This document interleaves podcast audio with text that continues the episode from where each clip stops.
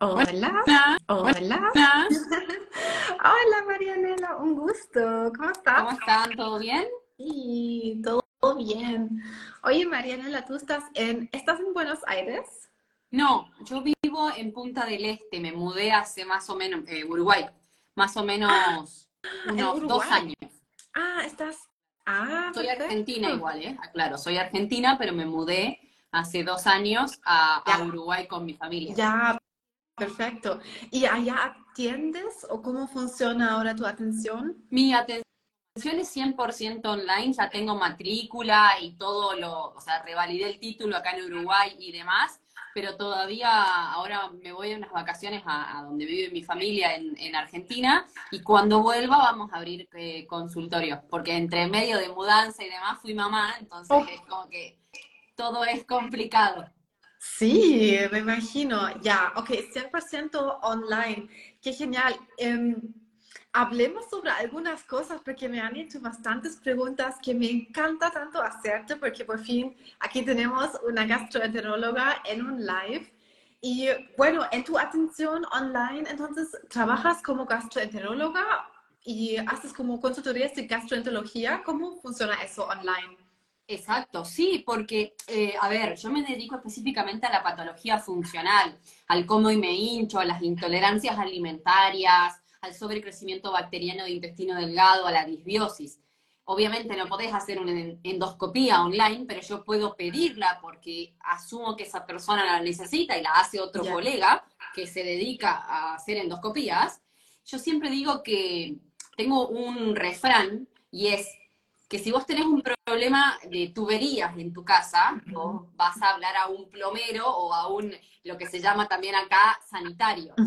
No vas a hablar a un abogado o a un Exacto. electricista. Bueno, eh, como cada zapatero a su zapato, como el famoso refrán, es como que, como gastroenteróloga que se dedica a la patología funcional y a las intolerancias alimentarias, lo que necesitas es dedicación, tiempo y que la persona te dé información. Si la persona te da información verídica de lo que sucede, de cómo come, de cómo se siente, de cómo le caen determinados alimentos y demás, eh, yo puedo hacer perfectamente mi trabajo. De hecho, creo que hasta, hasta se hace mejor de esta manera porque yo estoy en mi casa, sentada en pantuflas, mirando. Y tienes tiempo, ¿cierto? Claro, mirando Sí. a, a qué comió, qué hizo, no, acá está bien, y anotación. Fíjate qué tal cosa, fíjate qué tal- cómo te cayó tal medicamento, qué pasó con este estudio. Ya, Eh, obviamente que esto uno pensaría que es por la pandemia, pero no. La realidad es que yo empecé a trabajar online mucho antes de la pandemia, justamente porque donde yo vivía es un lugar pequeño. O sea, yo vivía en un lugar pequeño y la cantidad, hacía consultorio físico, por supuesto, pero la cantidad de personas a las cuales yo podía llegar era limitada, justamente por eso sí, sí, sí. O sea, básicamente, si hablas que tratas lo funcional, tratas a las personas que van a hacerse exámenes y sale todo bien, y sale colon irritable y no hay nada que se pueda como tratar físicamente ahí. ¿Es así? La realidad es que para decir que una persona tiene una patología funcional, que es el nombre que, que- que los médicos le ponemos, abro un paréntesis. Cuando se dice patología funcional, se asume que no se le puede encontrar una, causa que hoy nosotros podrá- podamos, con los, con los elementos que hoy tenemos, decir que tiene. Ahora, eso no significa que la persona no tenga nada. Para mí es un error importantísimo. Eh, no tenés nada, entonces tenés síndrome de intestino irritable, entonces, bueno, seguí con tu vida y que sea lo que Dios quiera. O anda al psicólogo, ¿no? Que también esa es otra de las, de las, eh, de las De acotaciones que se hacen. No quiere decir que un psicólogo, que la gente no necesita un psicólogo, yo voy al psicólogo, pero no por ir al psicólogo se te van a solucionar todos tus problemas gastrointestinales. Y, y es variado, Linda, porque yo tengo dos tipos de programas, un programa que se llama GPS Gastromente, en el que la persona no sabe que tiene, o le dijeron capaz que era síndrome de intestino irritable, Ah, ya. eh, pero no está seguro, pero no sabe, pero entonces los estudio, empiezo desde cero, bueno, a ver, esto sí, esto no, ¿qué hiciste acá? ¿Qué pasó con...? Y, y vamos pasito a pasito, por eso la palabra GPS, como, como un GPS, como un GPS, ¿no? Como para orientar. Y después tengo otro programa que es específico para personas con sobrecrecimiento bacteriano de intestino delgado, o IMO, que también es un sobrecrecimiento de bacterias metanogénicas, de arqueas, mejor dicho. Eh, entonces, como que tengo esos, esas dos cosas. Antes atendía más como en general, bueno, necesitas un gastroenterólogo, vení. Y me di cuenta, esto también es muy personal, me di cuenta que si yo quería dar, eh, hacer el mejor trabajo que pudiera hacer, esto es personal, insisto, ¿no? No podía abarcar tanta gente. No podía, o yo, no puedo. Entonces, em, me, me puse una limitante, que es, bueno, voy a dar todo lo que puedo en los programas, que son reducidos, 10 personas, 12 personas, cada dos o tres meses, o sea, bien reducida la cuestión, pero voy a dar todo para que esas 12 personas se cubren o encuentren a que son intolerantes o aprendan de su sistema gastrointestinal y tengan cintura para manejarse, porque no es que yo no tengo la bola de cristal, como suelo decir, o sea, tengo mucha idea, trabajé con un montón de pacientes, me dedico a esto, me especializo en esto, pero también necesito que la persona que está del otro lado que también de su parte sea proactiva, ¿no? Sí, no te digo, che, tenés que empezar a entrenar, y vos me decís, no me gusta entrenar, y bueno, eh, tenés que empezar a entrenar, ¿me entendés? Porque no te queda otra opción. Eh, ¿Se entendió? Sí, absolutamente. Oye, Marianela, ¿y qué es lo que más frecuentemente encuentras por ahí entre tus pacientes? ¿Qué diagnósticos tienen? ¿Tienen más colon irritable? ¿Tienen masivo? ¿O es una mezcla de diferentes cosas? Yo creo que estoy un poco sugestionada porque al ser una profesional de la gastroenterología, lo que se llama hiperespecializada, o sea, veo una parte puntual de las personas, mi visión de a quién llega a trabajar conmigo es muy puntual. Ahora, o sea, son personas que tienen sobrecrecimiento bacteriano de intestino delgado, o son personas que parecerían tener un síndrome de intestino irritable, pero quizá tienen mm, una sensibilidad al gluten no celíaco, por ejemplo, ¿no? Que es súper frecuente. Em, la respuesta a la pregunta que vos me hiciste no es ningún, ningún diagnóstico médico es básicamente que tienen malos hábitos y comen mal. Y un intestino hipersensible. Eso es lo, más frecuente. Lo más frecuente es, no, no, lo más frecuente es que esa persona no tiene ningún diagnóstico que nosotros lo podamos eh, encasillar, sino que básicamente no tiene buenos hábitos alimentarios, no tiene buenos hábitos de sueño, no tiene buenos hábitos de entrenamiento, no come bien. Entonces, si uno ajusta determinadas como, como engranajes, la persona anda bien. Muy interesante este enfoque también de ti, porque eso también, a eso iba una de mis preguntas sobre el estrés, porque si hablas de los hábitos en comparación a la alimentación, ya el estrés también tiene ahí su parte, me imagino. Sí, por supuesto. Em, a mí no me gusta, a mí no me gusta decir esto es por el estrés. O sea, por ejemplo, te duele la panza porque estás estresada, la panza, el, abdomen. No, no.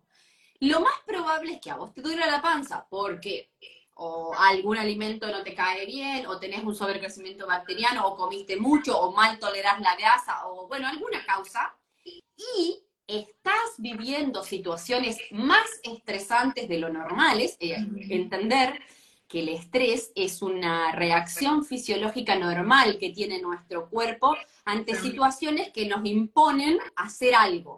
El estrés normal del ser humano, que somos animales, era, eh, bueno, che, hoy no conseguí agua, tengo sed, tengo que conseguir agua. Em, hoy no conseguí comida, tengo que caminar o matar a algún animal porque no conseguí comida. Eh, no sé, la tribu de enfrente me quiere casar y yo tengo que ganar. situaciones muy puntuales. Hoy está constantemente que no llego a fin de mes, que me suben las cuentas, que no sé, mi hijo le va mal en el colegio, que hace frío y la casa es fría. Eh, uno puede ir encontrando, uno puede ir encontrando como mil cosas que generan esta situación de tengo que hacer algo. Pero en muchas de esas situaciones no podemos hacer nada. Eso es lo que se llama círculo de influencia y círculo de preocupación. Las personas actualmente tienen un círculo de preocupación enorme, pero el círculo de influencia en el cual pueden hacer algo cada vez está más chico, porque se ocupan, en Argentina sobre todo, si el dólar sube, si quién va a ganar las elecciones, si no sé qué tal cosa, y no se preocupan de qué alimento ponen en su plato, que es lo que pueden modificar.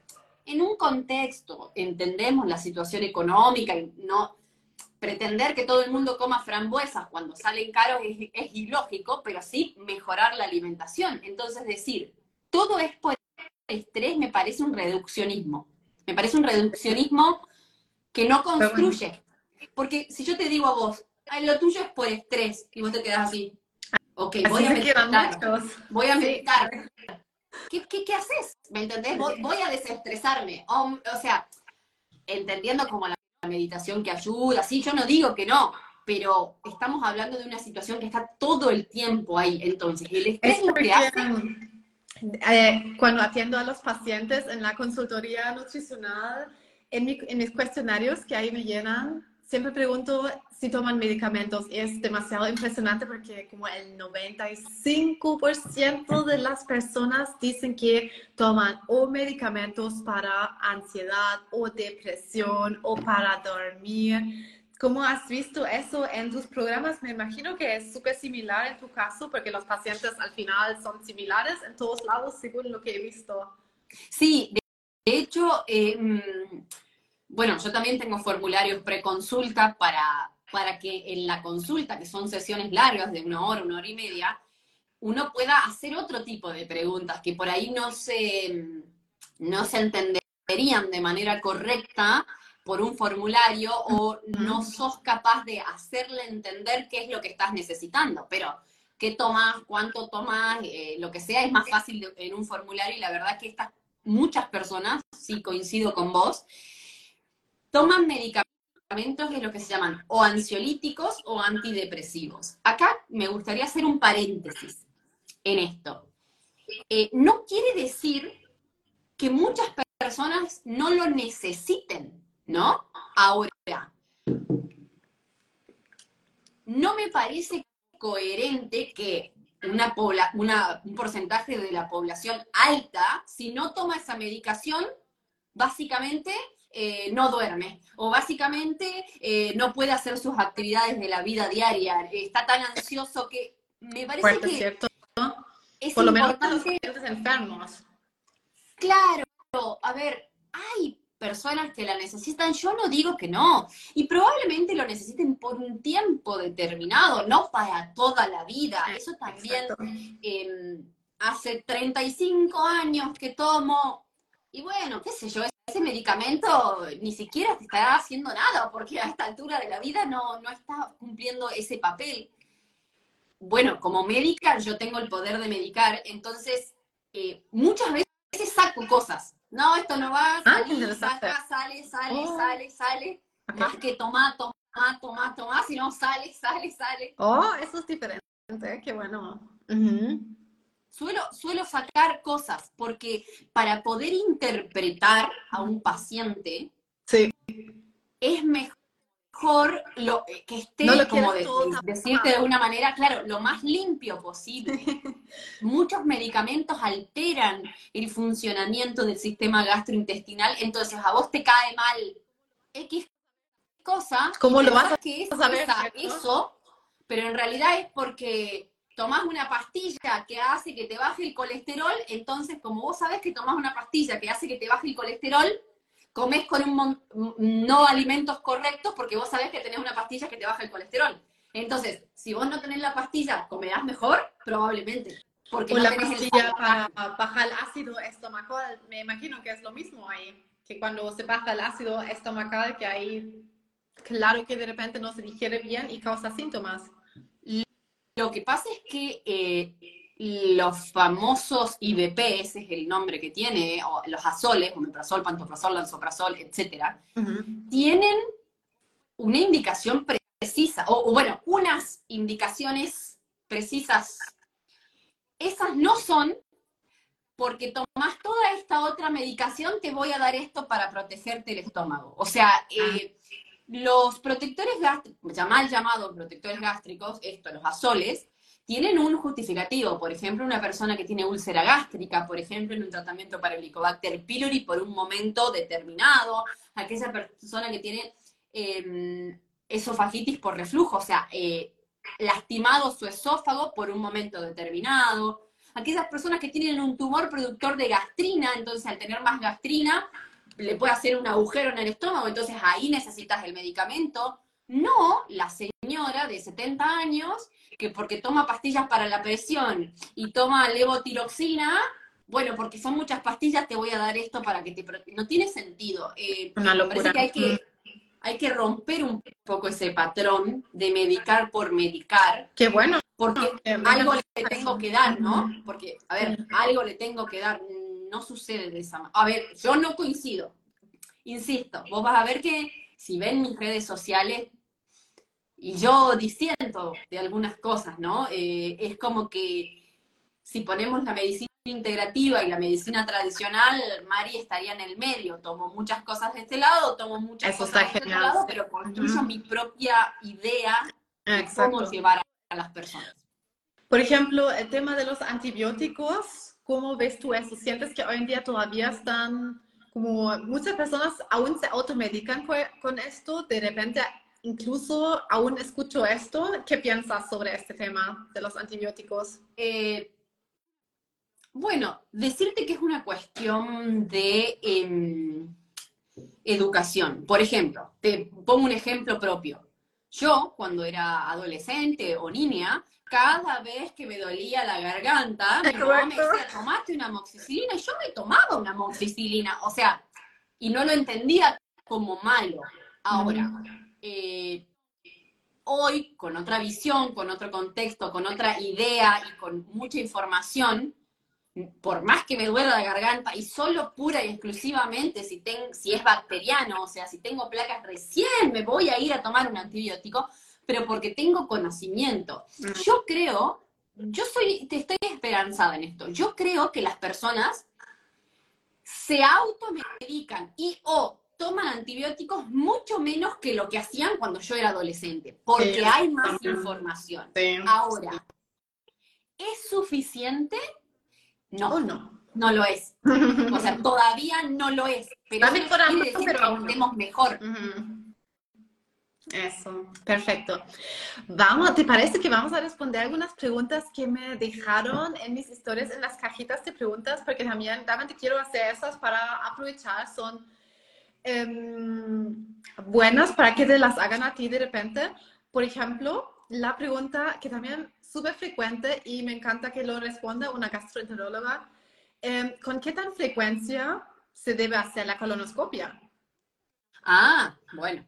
Una colonoscopia tiene un, em, una indica, o sea, tiene varias indicaciones, pero la indicación más importante preventiva es la prevención del cáncer de colon. El cáncer de colon el gran porcentaje de los cánceres de colon se llaman esporádicos. ¿Qué quiere decir eso? Que se dan porque se dan, ¿bien? O sea, no porque tu mamá, tu tío, tu abuela, tu primo. Hay una parte de los cánceres de colon que sí, sí es asociación familiar, pero no es la más frecuente, paradójicamente hablando. Sino que, bueno, es un montón de hábitos y ahora se está viendo que algunas infecciones con determinados microorganismos podrían venir. Ahora, si una persona, una persona debería de hacerse una primera colonoscopía, si no tiene ningún síntoma, estoy hablando de yo, por ejemplo, según la bibliografía actual, a los 50 años. Actualmente se está intentando bajar mm. esa mm. edad a los 45 años, porque se vio que eh, habría como mayor beneficio, pero todavía eso no está instituido en las eh, guías de práctica clínica de los gastroenterólogos. No está mal que te lo pidan a los 45, pero bueno, todavía las sociedades de gastroenterología mundial no han dicho, sí, todos a los 45, porque eso saben que implica que todos los estados, al menos los estados que hacen frente a la situación eh, de salud de sus, eh, de sus ciudadanos, tienen un gasto ahora muchísimo mayor porque hay cinco cinco años de personas que se tienen que hacer. Muchísimo. Yo creo que en realidad es por eso y porque, bueno, faltan algunos estudios. Ahora, si la colonoscopía te dio bien. ¿Qué significa una colonoscopía bien? Que quizá había un pólipo, y te lo, pólipo es un crecimiento como una bombilla de luz, pero de, la mucosa del, del, colon. Te lo sacaron y era normal, o sea, no tenía cáncer, no nada. Todos tenemos pólipos a medida que vamos siendo más grandes. Es un crecimiento que se va dando en el colon. ¿Es normal entonces cáncer, tener pólipos? ¿Cómo? ¿Puede ser normal entonces tener pólipos? Sí, a, medida, que nosotros ¿Y se tienen que sacar siempre o pueden mantenerse ahí? No, no, no, no. Pólipo que se ve, pólipo que se saca. Al menos, por eso cuando uno se hace una endoscopía, se la tienen que hacer en un centro que tengan eh, la capacidad de decir, te saco 35 pólipos, si había, ¿me entienden a lo que voy? ¿Por qué? Porque vos no sabés cuál, hasta que no lo ves en el microscopio, obviamente si lo ves macroscópicamente, lo ves en la colonoscopia, decís, mmm, me suena raro, o no, este seguro que es normal. Pero uno no puede poner firma y sello, no, sabes que no te lo saqué porque me parecía normal. No, no, no. Pero por ejemplo, entiendo. Y las personas que entonces se hacen las colonoscopias y dicen, ah, me sacaron pólipos, y ahora se asustaron porque les encontraron pólipos. Entonces eso ni siquiera es como una cosa extraña, digamos, o una cosa por la que tienen que tener por miedo. Que depende de cada pólipo. A ver, los pólipos, si me permiten, yo acá tengo un dibujito que utilizo para las personas. Este es el colon, ¿sí? Esto es un pólipo. ¿Sí? Un así se ve, esto es un pólipo. Pero vos podés tener un pólipo que no tiene nada de cáncer, nada de nada, o un pólipo que generó acá arriba una mutación. Ya. Por eso, cada pólipo tiene que ser mandado a que un médico, que se llama patólogo, lo vea al microscopio y diga, este pólipo es normal, este pólipo no es normal. De acuerdo a la característica de los pólipos, es de acá a un año, a seis meses, a un año, a tres, a cinco o cada diez. Por eso depende de lo que salió en tu colonoscopia anterior. Así se hace y después se determina con qué tanta frecuencia se hace la colonoscopia.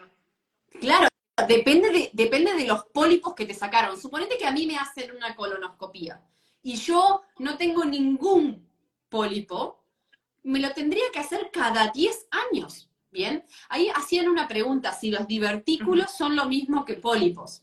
No, mira, es un esto es un pólipo, es un crecimiento para adentro. Y el divertículo es un crecimiento para afuera, o sea, es como que se hace una bolsita del colon para afuera. En cambio, el pólipo crece para adentro, de la luz del intestino. Y los divertículos también son bastante normales, ¿cierto? Cuando... A medida que nos vamos haciendo grandes, como, así como la piel se nos arruga o se nos cae, el colon, que es el intestino grueso, pierde fuerza, pierde tonicidad. Al perder tonicidad y perder fuerza, es más frecuente, en, los divertículos son más frecuentes en personas constipadas, eh, por aumento de la presión intracolónica, ¿bien? Por aumento de la presión del colon. Entonces, lo que hace es, como está medio flojo el colon, es una explicación técnica simple, ¿no? No es tan así, pero parece así. Se va un poquito para afuera y genera esta bolsita. Que hay personas que se complican sangrando o perforándose y la gran mayoría de las personas no. Bien.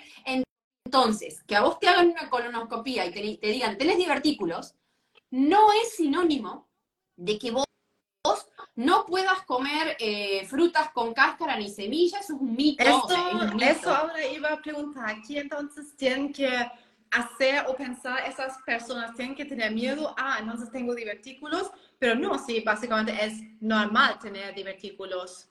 O sea, obviamente si a mí con 33 años me decís que está llena de divertículos, normal, normal no es. Probablemente soy una persona extremadamente complicada. Ahora, la persona que se debería hacer la colonoscopía, una mujer de 70 años que se debería hacer la colonoscopía, seguramente dos, tres, cinco, diez divertículos va a tener.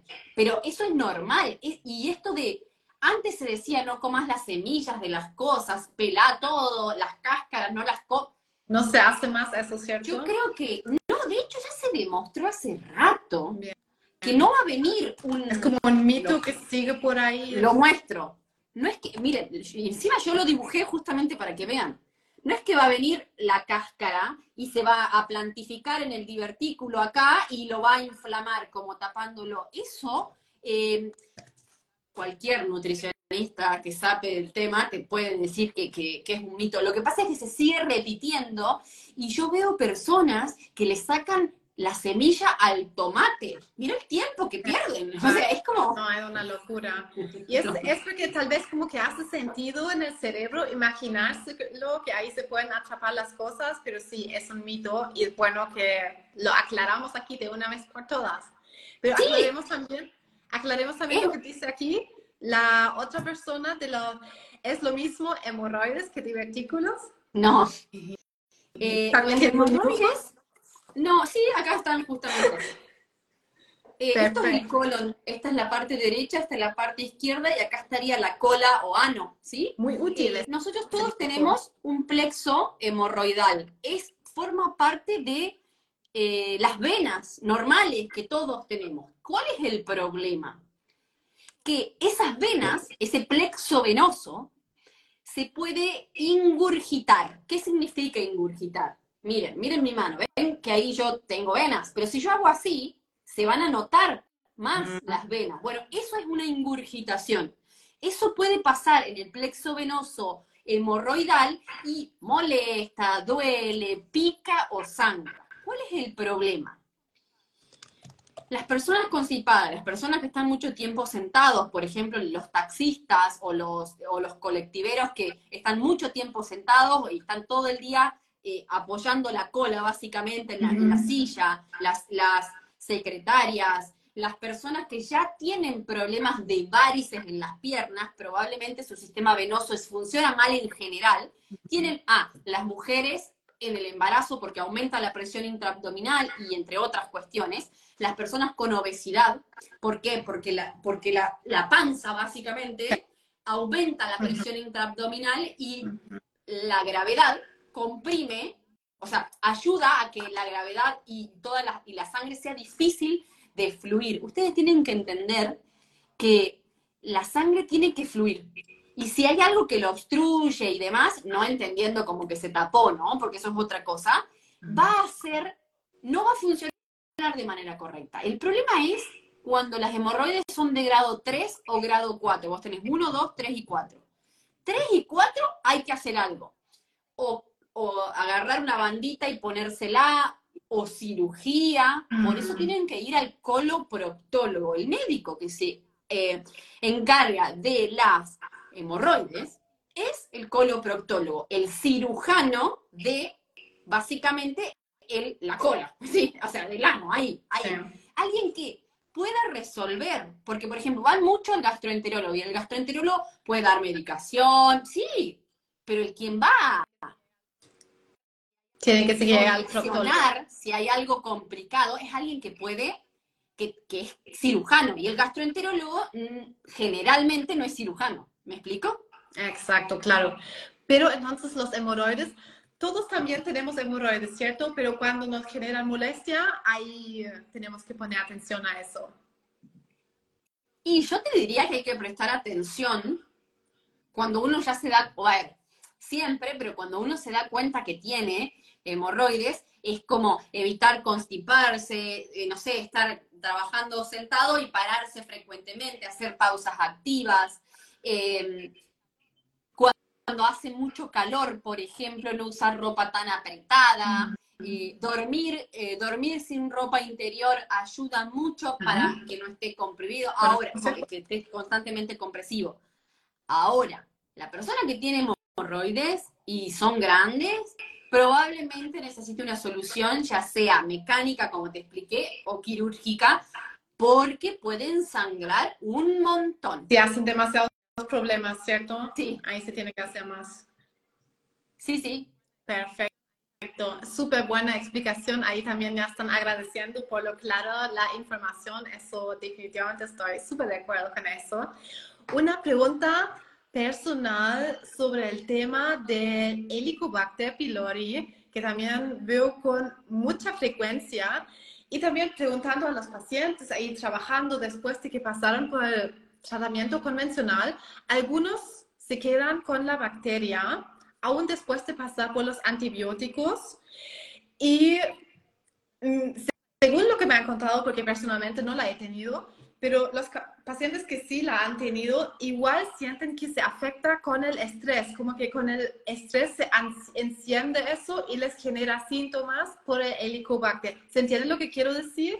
¿Has visto eso también?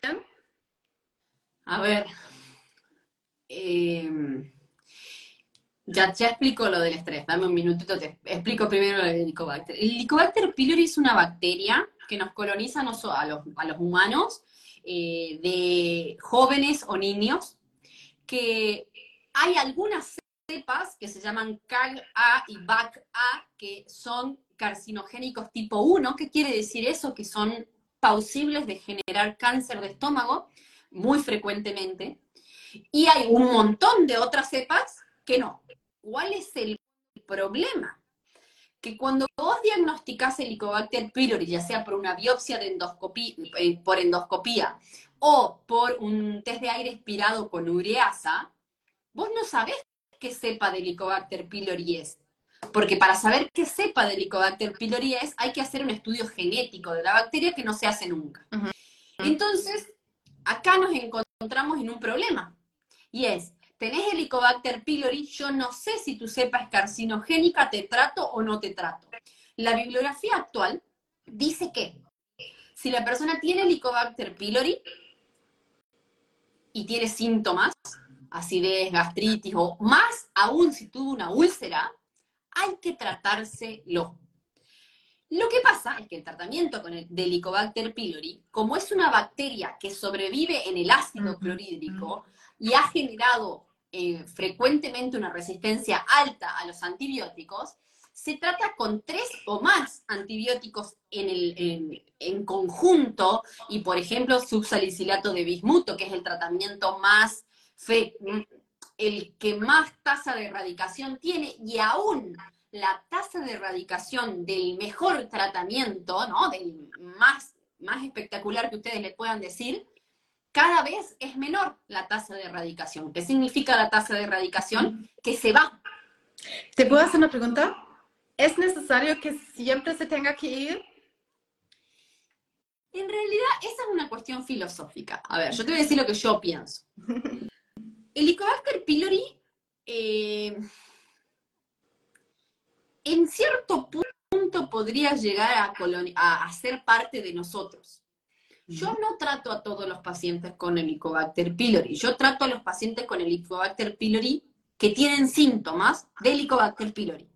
Por ejemplo, si vos me haces a mí una endoscopía y me sacás muestra y tengo Helicobacter pylori, yo vería si me trato. ¿Por qué? Porque yo no tengo acidez, yo no tengo reflujo, yo nunca tuve una úlcera, a mí no, no tengo, eh, no tengo nada de eso. ¿Bien? Ahora, por eso el profesional de la salud tiene que estar eh, como yo le digo, bien ducho, se tiene que manejar estas cosas. ¿Por qué? Y da muchísimos síntomas, ¿cierto? Entonces me imagino que sí se trata de eliminar, porque para eso probablemente la persona venga a la consulta que tenga muchísimos síntomas. Entonces sí hace sentido. Sí, ahora tengo que plantear la realidad. La bibliografía, la que nos rige como, como médicos y la que te puede hacer un problema legal porque es real, dice, ah, tenés que tratar a todos. Entonces, uno tiene que saber qué dice la bibliografía y uno tiene que poder elegir conscientemente y explicarle al paciente por qué sí y por qué no en conjunto. De hecho, yo hago firmar em, em, que entendieron lo que les expliqué de por qué sería óptimo no tratarse, porque en realidad hay que tratar el Helicobacter pylori. Entonces, por eso es como que, como que de lo que se sabe en, la actualidad a lo que uno hace, a lo que estaría bueno hacer, hay una diferencia significativa. ¿Se entiende a lo que voy? Sí, absolutamente. Y el tema de que puede ser que a veces solo se active por el estrés. Y... Ah, te contesto eso, te contesto eso. Em, el Helicobacter pylori no, no, es, no es como, no es como un auto, se activa, se desactiva, no, no, no funciona así. Lo que sí se puede empeorar o mejorar con el estrés, y ahí lo explico, es los síntomas de acidez o de gastritis. Pero uno puede tener gastritis o acidez sin tener el Helicobacter pylori, ¿bien? ¿Por qué? Porque eh, estómago, ¿bien? ¿Lo ven acá? Estómago. Acá está el, Helicobacter, ahí está dibujado, miren. ¿Qué sucede? Para que nosotros tengamos una afectación del estómago como esto, que es una úlcera, bueno, tiene que pasar mucha agua bajo el puente y es obvio, tenés una úlcera, es por el helicobacter que tenés que tratar. La gran mayoría de las personas que tienen acidez es porque comen mal. ¿Me explico lo que voy? Mm. Por ejemplo, una indicación precisa de bajar grasa corporal es una persona que tiene síntomas de acidez o, reflujo y tiene sobrepeso. La persona baja el 10% de su grasa corporal y mejora aún más quedando el inhibidor del ácido. Entonces, es como que siempre es re fácil, bueno, tomate esto, listo, chau. Y la verdad es que capaz que mejorás en un tiempo, pero no es la solución. La gastritis, abro un paréntesis, gastritis es un nombre técnico de la inflamación de la mucosa gástrica. Deberíamos decir síntomas de acidez, síntomas de reflujo, pero generalmente se dice gastritis, pero no es igual. Ahora, eso es una explicación técnica. Ahora, la persona que siente acidez o reflujo, que es esa, esa vinagrera que sube y baja, primero, primero, primero hay que ver qué come, cómo come, cuánto come, cómo come lo que come, a qué hora come. Y después empezar, y si eso no mejora mejorando esos hábitos, quizás yo le mando una endoscopia. Eh, ¿Me explico lo que hoy? Diferente es una persona, por ejemplo, que haya vomitado sangre o una persona que esté anémica. Ah, bueno, eso es otro el cantar, pero no es lo más frecuente. Exacto, hace todo el sentido. Mm, una pregunta que han hecho por aquí en un comentario sobre el colon irritable. La chica dice, me diagnosticaron el colon irritable sin análisis alguno. ¿Es normal eso? Es normal, no quiere decir que sea lo que hay que hacer. A ver, me explico la, la, normalidad es lo que hace todo, o sea, lo que hace la mayoría de las personas. Eso no significa que sea lo mejor. El diagnóstico de síndrome de intestino irritable es un diagnóstico de exclusión ante otras patologías, ante otras condiciones. O sea, para poder decir que una persona tiene síndrome de intestino irritable, se deben descartar enfermedad celíaca, sensibilidad al gluten trigo no celíaco, alergia a la proteína de leche de vaca, alergia al trigo, intolerancia a la lactosa, intolerancia a la fructosa, intolerancia al sorbitol, sobrecrecimiento bacteriano de intestino delgado, sobrecrecimiento de arquea, sobrecrecimiento que no está todavía diagnosticado, eh, demostrado en la medicina tradicional, de cándidas o, hongos, y, o intolerancia a la histamina como básico. Ah, ¿no tenés nada de eso? Listo. Quizá, quizá tengas síndrome de intestino. Ah, bueno, y comer bien, ¿no? Obviamente eso es básico. Quizá tengas o sea, cierto que se tienen que hacer pruebas, no se puede simplemente decir tienes colon irritable, tienes que, como dijiste ahora, un montón de descartes primero. A ver, e, es, la realidad. O sea, ¿qué pasa? El diagnóstico de síndrome de intestino irritable es clínico. O sea, si vos cumplís determinados criterios, entras dentro del diagnóstico de síndrome de intestino irritable. Pero yo voy a hacer una pregunta y vamos a ver cuántas personas de los que están en el vivo hoy tienen estos síntomas. Alguno tiene dolor de panza, alguno tiene diarrea, alguno tiene constipación. Por lo menos una vez a la semana, por lo menos en los últimos tres meses y que haya aparecido hace más de seis meses. De las 80 personas que están acá, quizá 70 pueden decir, sí, yo. Probablemente. Eso significa ¿Eso significa que 70 personas tienen síndrome de intestino irritable? No. Por eso creo, yo estoy convencida de esto que les voy a decir y es, en la salud pública, en el, atender en el hospital, es como sí, listo, síndrome de intestino irritable, pero ¿por qué? Y bueno, porque claramente no se tiene el tiempo ni la dedicación que yo no digo que esté bien, ¿eh? sino que es la realidad. O sea, lamentablemente es la realidad. Y se sigue pensando que la persona que tiene síndrome de intestino irritable está todo acá. ¿Bien? Acá. O sea que es psicológico, si querés decirlo de alguna manera. Y yo creo que es un vestigio, un mal vestigio, de la medicina eh, centrada en el medicamento o en el estudio versus en los hábitos y en la persona. Como que hay, eh, dos, hay dos extremos que veo con el colon irritable. Uno es que es todo en la cabeza y lo otro es que la alimentación es todo. Y siempre veo que las personas van a uno de los dos extremos. O sienten que creen que es solo estrés o que tienen que comer perfectamente bien. Y yo te pregunto, ¿qué es comer perfectamente bien? Porque lo que es bien para vos, quizá no es bien para mí. Obviamente hay un criterio, eh, qué sé yo, disminuir a lo más que se puede los ultraprocesados. Pero a ver, yo voy a ser sincera. ¿Quién una vez no se comió un chocolate? O sea, me, parece no es realista para nada. Me parece ilógico. Bien, ahora, eh, qué sé yo, no sé, hay personas que les gusta más la carne, hay personas que son veganas, hay personas que, que, qué sé yo, que no les gusta el pescado y hay personas que aman los mariscos, que es bien. Por eso, eh, a mí me parece que no es ni una ni la otra, pero porque en la vida, en la vida misma, nunca nada es blanco o negro. O sea, siempre es gris siempre es una mezcla. Lo que pasa es que es incómodo y molesto decir, ay, tengo que mejorar como, como tengo que entrenar, tengo que dormir, tengo que, tengo que, y a todo eso me tengo que relajar. También de, de, la parte de los gastroenterólogos, también me imagino que es súper complejo explicarle al paciente todas esas cosas con el poco tiempo que tienen. Mm, me imagino que es imposible como eh, tratar de aclarar ahí el mundo al paciente. Mira, Sí, es difícil.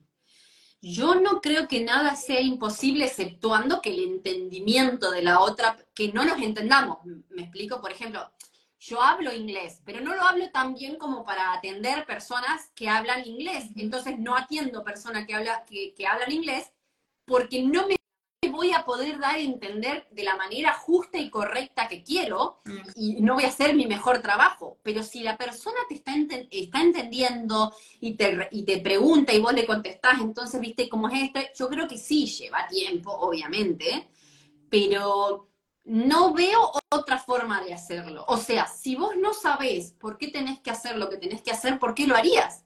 Es como que a mí me digan mañana, sí, anda y poné toda tu plata en aquel banco. Y yo me quedo ahí ¿Por qué? Exacto. Porque lo digo yo, bueno, eh, para, vos tenés 14 títulos, pero explícame por qué en ese banco y no en aquel banco, o en mi casa, o en por qué. Bueno, el por qué ayuda mucho. Entender el por qué profundo de las cosas. Por ejemplo, una persona que le sacaron la vesícula y, y tiene diarrea, si la persona entiende por qué puede llegar a tener diarrea, puede, es más fácil que modifique sus hábitos. Si no, eh, porque lo dice Mari, no, está bien que, que, yo uno haya estudiado, pero tampoco es que uno es omnipresente. ¿Me explico? Perfecto, absolutamente que sí. Entonces, las personas que, uy, ahí me corté, ya, las personas que se están encontrando un poco perdidas que, por ejemplo, vi aquí dos comentarios, una chica diciendo que tiene colon irritable y no ve salida, no ve a dónde ir. Otra chica diciendo que también me comentan mucho que se hinchan constantemente, no saben qué hacer, cómo comenzar. ¿Qué dirías a esas personas?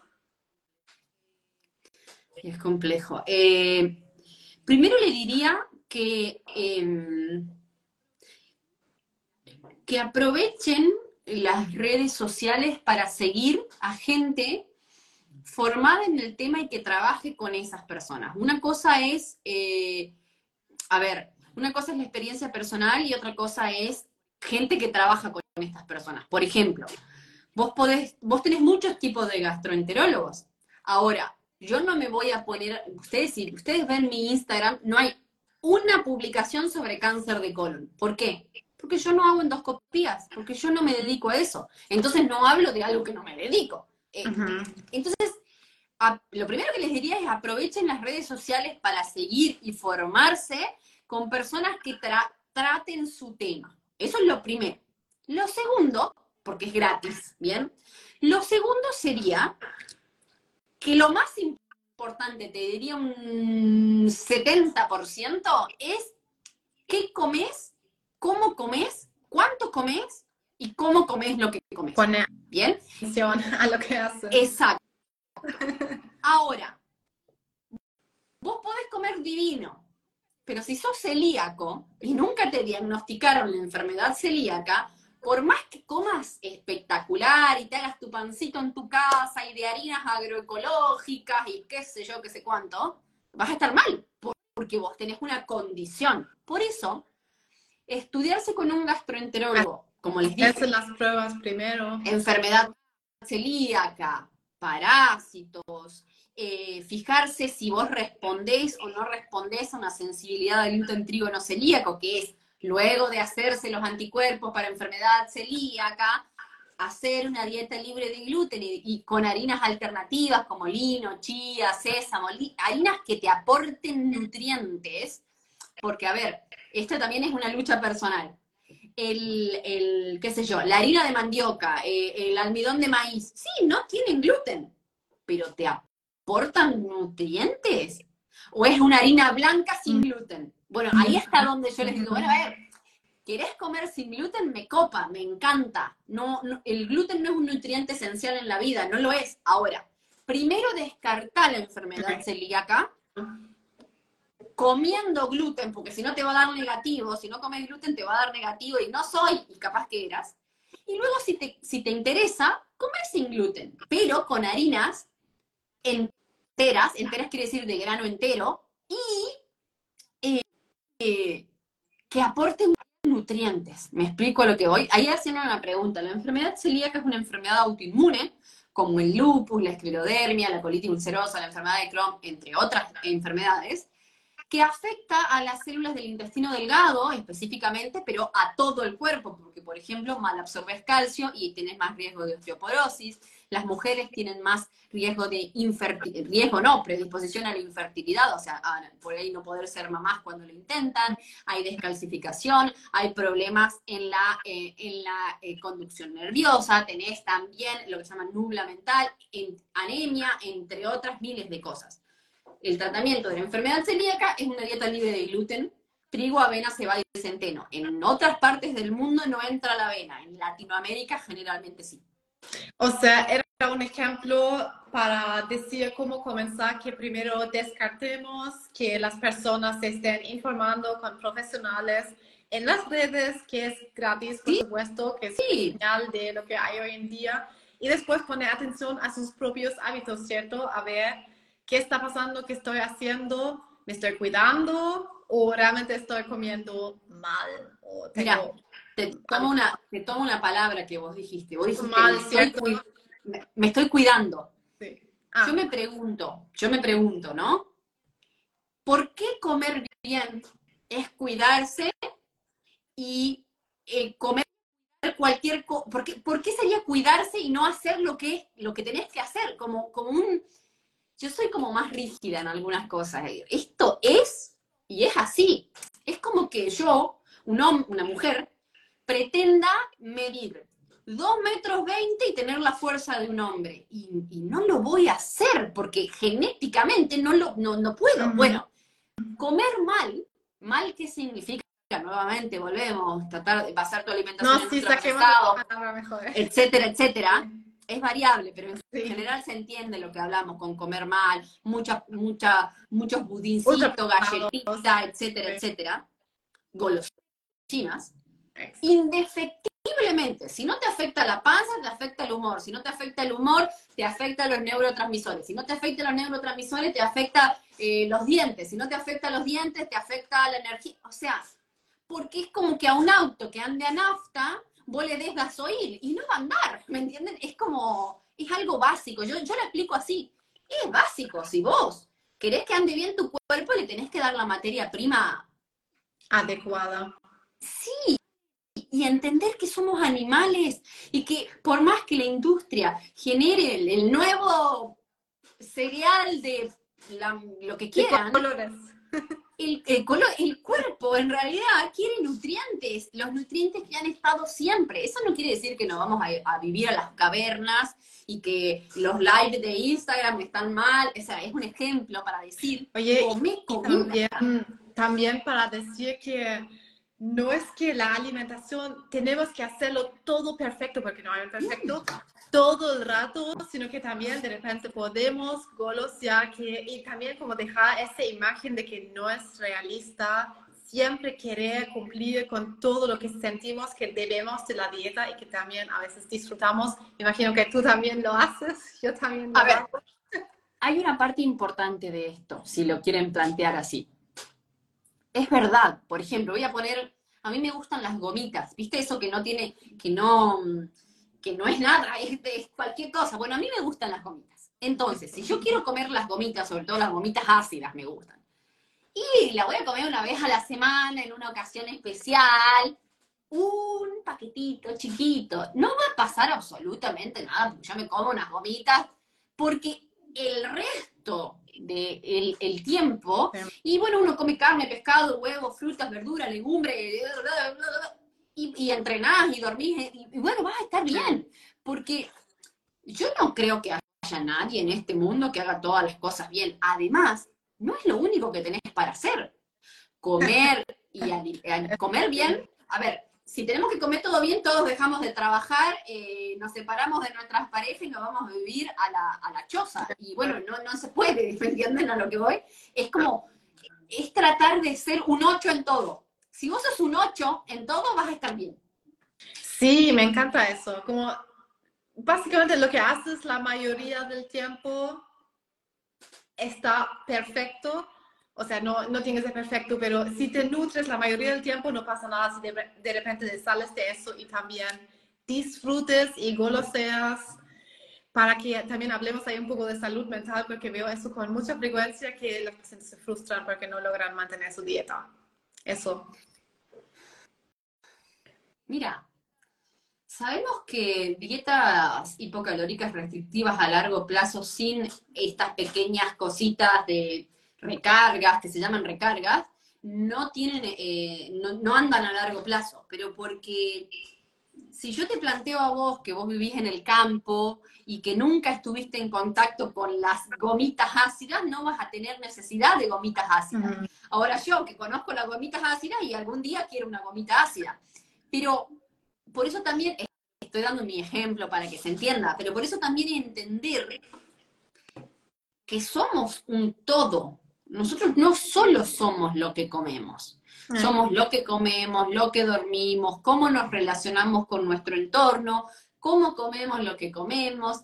Por eso, eh, vos me hiciste una pregunta, ¿cuál sería la indicación? Bueno, seguía profesionales, estudiate, tené buenos hábitos de base, trata de ser un 7, un 8 en todo y vas a andar bien. Obviamente, hay personas que no entran dentro de esta clasificación porque tienen patologías puntuales y bueno, hay que tratar esas patologías puntuales, ¿no?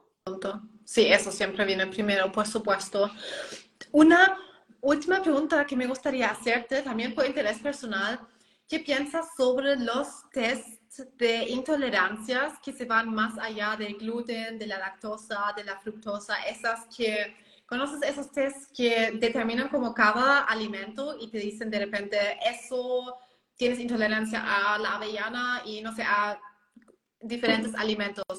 A ver, esto no es una opinión personal de Mari, es evidencia científica. No hay evidencia científica de que esos test tengan una correlación con los síntomas de las personas. Pasado al básico, te están sacando la plata. Estás gastando dinero porque, porque encima Ah, si vos me decís que por lo menos estarían cerca de, bueno, yo te creo, pero la realidad es que salen carísimos, carísimos. Ahí lo están escritos.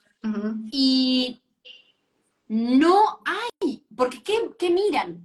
Pensémoslo, ¿qué miran esos test? Miran, si vos generaste un tipo de, de inmunoglobulina, se llama, ante, que es como un pequeño, una pequeña reacción ante determinado eh, determinada parte de ese alimento. Voy a poner el ejemplo más típico que es el huevo. El huevo tiene una carga proteica alta, sobre todo de la albúmina.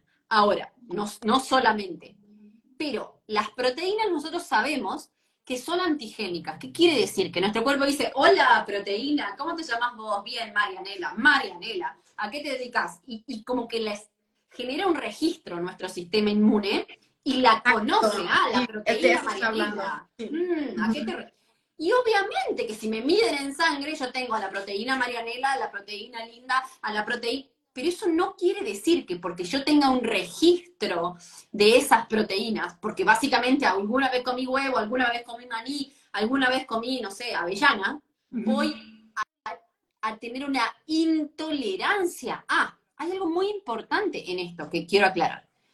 Alergia no es lo mismo que intolerancia, no es lo mismo que sensibilidad.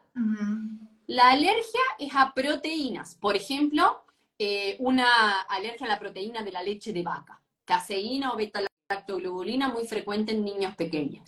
O alergia al huevo, o alergia al maní. El que es algo grave. Al maní, el que tiene alergia al maní, tiene alergia a la proteína del maní, ¿bien? Pero bueno, te comes un maní y te hinchas como sapo. Es, obvio que tiene una alergia al maní. Ahora, la intolerancia es al carbohidrato de ese alimento. Ejemplo, intolerancia a la lactosa del azúcar de la leche, intolerancia a la fructosa del azúcar de la fruta o de la miel, por ejemplo.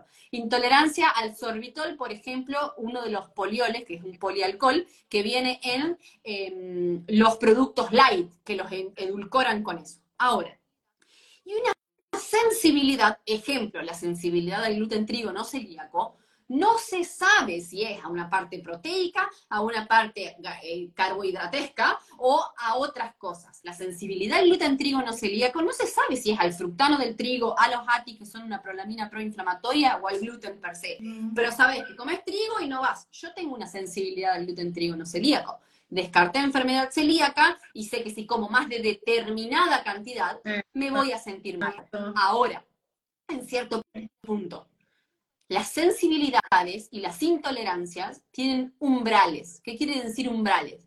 Que de acá para abajo lo podés comer y vas a estar bien. Que de acá para arriba quizá te, dé un síntoma. Y por eso, por ejemplo, una dieta baja en FODMAP, bien hecha, con un profesional que sepa, con todo el protocolo y que empieza y termina y no se quedan eternamente con los FODMAP, está buenaza, porque vos decís, hasta acá puedo, de esto hasta acá. De acá para allá, no. De acá para allá, sí. ¿Qué pasa si como un poquito más? y bueno, voy a tener síntomas. No es que me destruye el estómago, no es, no, es voy a tener síntomas. Pero cuando la persona sabe por qué le pasa lo que le pasa, tiene el poder de decidir qué hace con lo que le pasa. Si yo te digo a vos, A, B y C en tal cantidad, a vos te hacen mal. Y bueno, vos podés elegir si comes A, B y C, y en qué cantidad comes. Para eso están hechos estos protocolos. ¿Me explico? Absolutamente, porque tenía una paciente que llegó diciéndome que se hizo ese examen que tú creo que dijiste la palabra de la reacción genética básicamente y me dijo que me salió que el, el el huevo, como tú lo también dijiste, no puedo comer huevo, no puedo comer avellana porque me mostró que en mis genes está que no tolero el huevo. Y ahí las pacientes se quedan, los pacientes se quedan como así, de que ya como huevo y no me pasa nada, pero realmente ahí me dice que mi sistema eh, tiene ahí una, una reacción.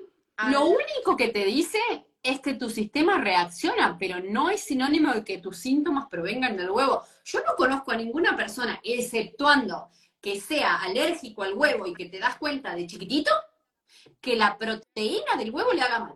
No conozco a ninguna. Tampoco. Bien, ahora, y eso que yo veo pacientes tipo, ¿a qué voy con esto? Eh, no hay una evidencia científica y por eso les dije, sigan a gente que sea coherente, estudien con quién van a trabajar. A mí siempre me gusta decir, mira primero la red social o el, eh, o el blog, o bueno, lo que sea que tenga esa persona, mira si pega con lo que vos, y si te parece coherente o no. Y si tenés duda, pregúntale a dos o tres profesionales o fíjate y vas a ver que en realidad si vos buscas evidencia científica de los test de intolerancia en Google o en ChatGPT, te va a decir, no hay evidencia científica. Y cuando te dice que no hay evidencia científica, no es que uno, a ver, esto es un negocio. El que hace Especialmente si ni siquiera tienes síntomas comiendo esos alimentos, que cuando realmente no te genera nada.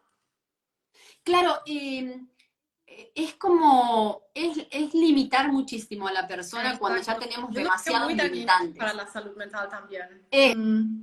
bueno, sí, por supuesto, que claramente. Confuso también.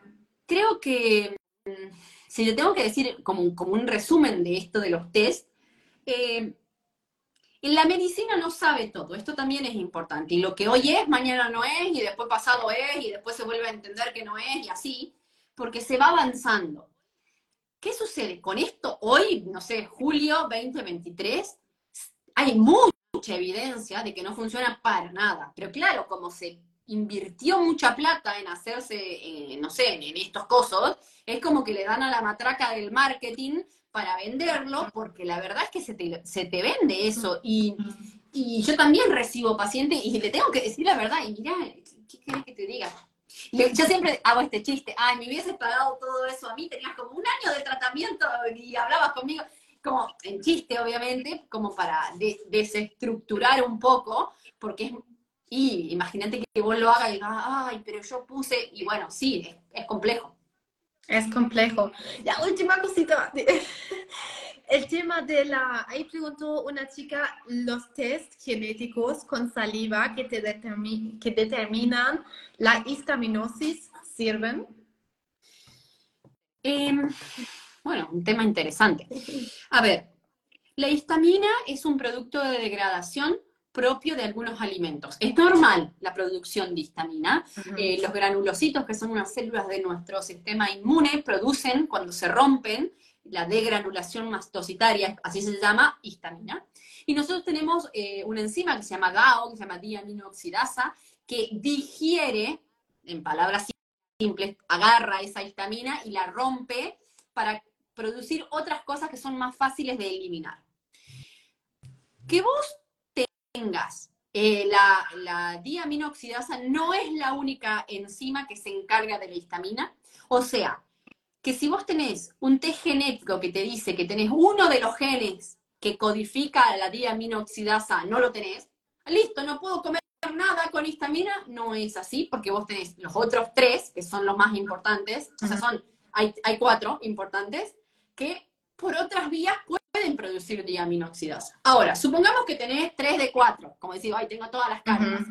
No es la única vía de acumulación, de degradación de histamina. Y vos tenés que tener síntomas de histaminosis o de intolerancia a la histamina.